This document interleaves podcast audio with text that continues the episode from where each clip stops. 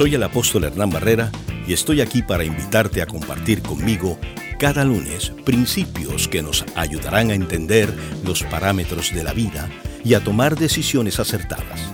Los invito a Principios para una vida mejor.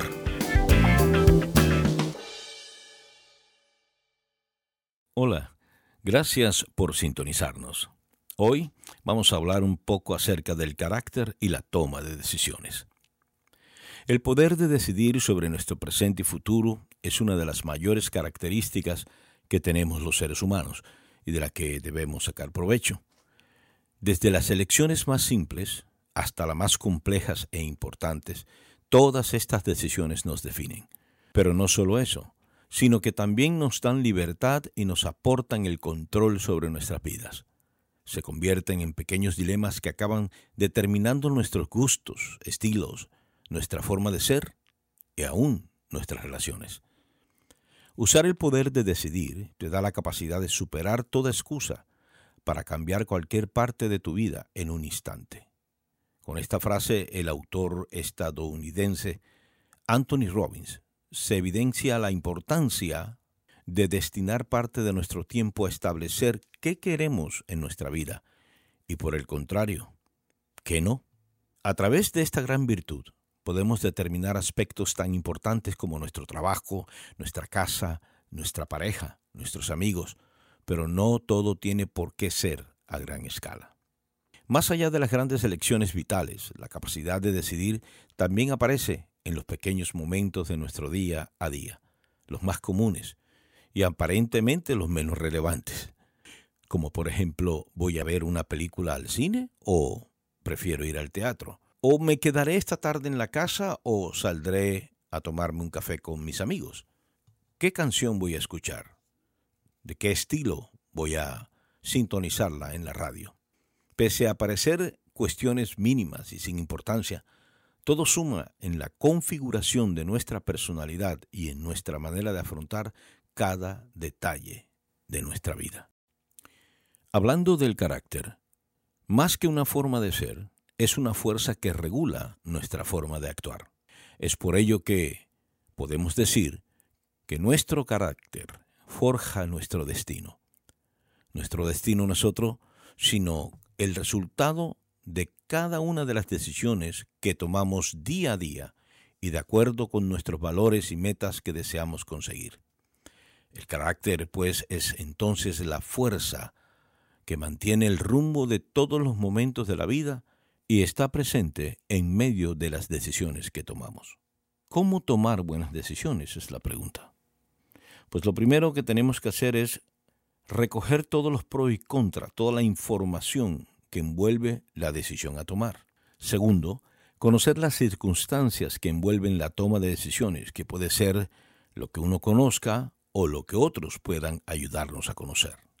En tercer lugar, tenemos la experiencia personal.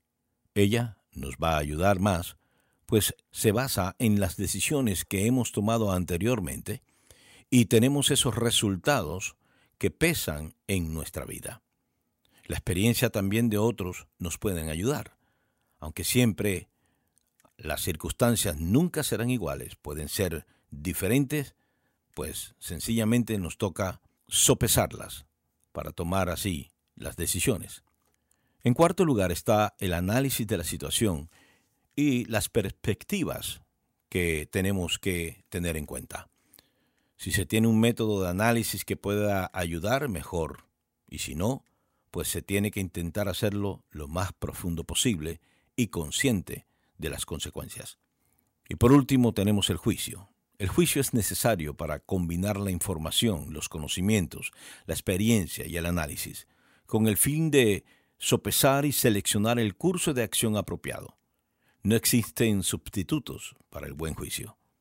Solamente lo reemplaza lo opuesto que es la necedad.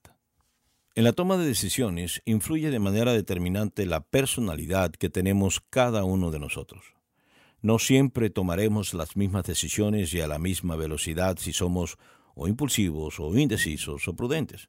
Cada persona es diferente y diferente también ha de ser la forma en que responda, en que piense, en que valore, en que defina una situación. Pero sencillamente tendremos que aceptarnos los unos a los otros. Lo cierto es que tu personalidad influye y mucho en la toma de decisiones. Según sea nuestro carácter, así será la forma en que tomemos las decisiones en general. Hay cuatro estilos de personalidades que influyen en la toma de decisiones. El impulsivo, el indeciso, el rígido y el prudente.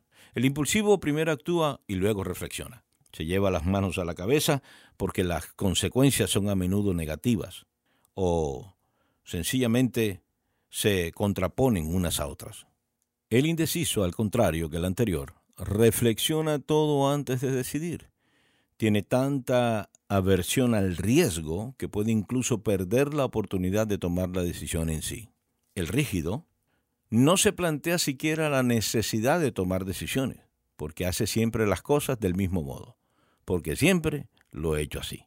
Y el prudente probablemente es el mejor preparado para tomar decisiones, ya que sabe lo que quiere, cómo lograrlo, arriesgando únicamente lo necesario.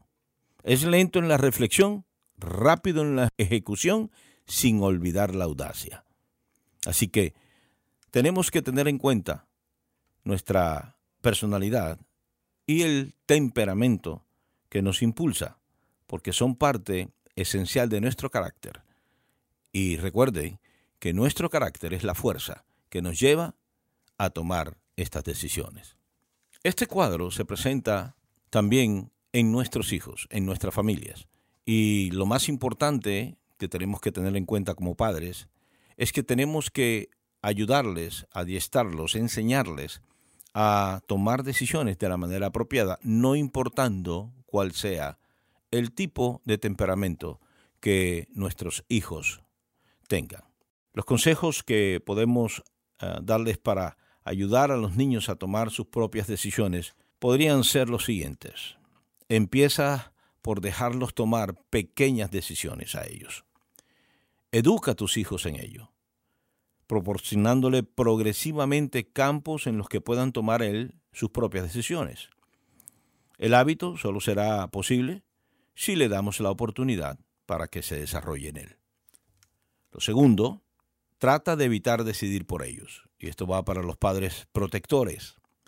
Tengan en cuenta que cada vez que ustedes deciden por sus hijos en algo que él podía haberlo hecho sin consecuencias negativas, le están dando un paso atrás en su educación. Otra manera de ayudarle es felicitarlo, palabras de afirmación cuando haya hecho bien la decisión que tome. Y por supuesto, respétenla, respeten la decisión que ha tomado. Otro es ayudarle a pensar y reflexionar con preguntas, como por ejemplo, ¿realmente qué es lo que quieres? Eh, ¿Has pensado cómo hacerlo? ¿Has pensado en la opción mala y la opción buena? Así podrás ayudarle a pensar, reflexionar sobre la decisión que tiene que tomar.